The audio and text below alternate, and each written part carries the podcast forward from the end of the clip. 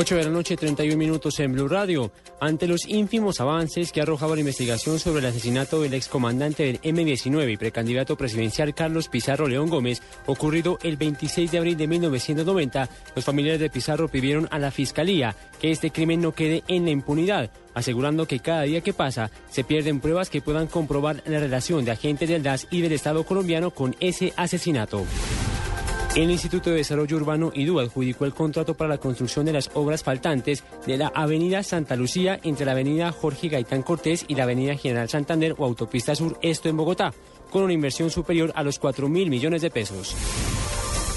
El presidente de Venezuela, Nicolás Maduro, esta misma noche viajará a Cuba para ratificar la alianza estratégica entre las dos naciones a través de la firma de una serie de acuerdos enmarcados en lo que denominó como la nueva etapa de cooperación en áreas de salud, educación y deportes. Así lo aseguró Maduro en una de sus acostumbradas cadenas nacionales durante su visita al Estado venezolano de Zulia.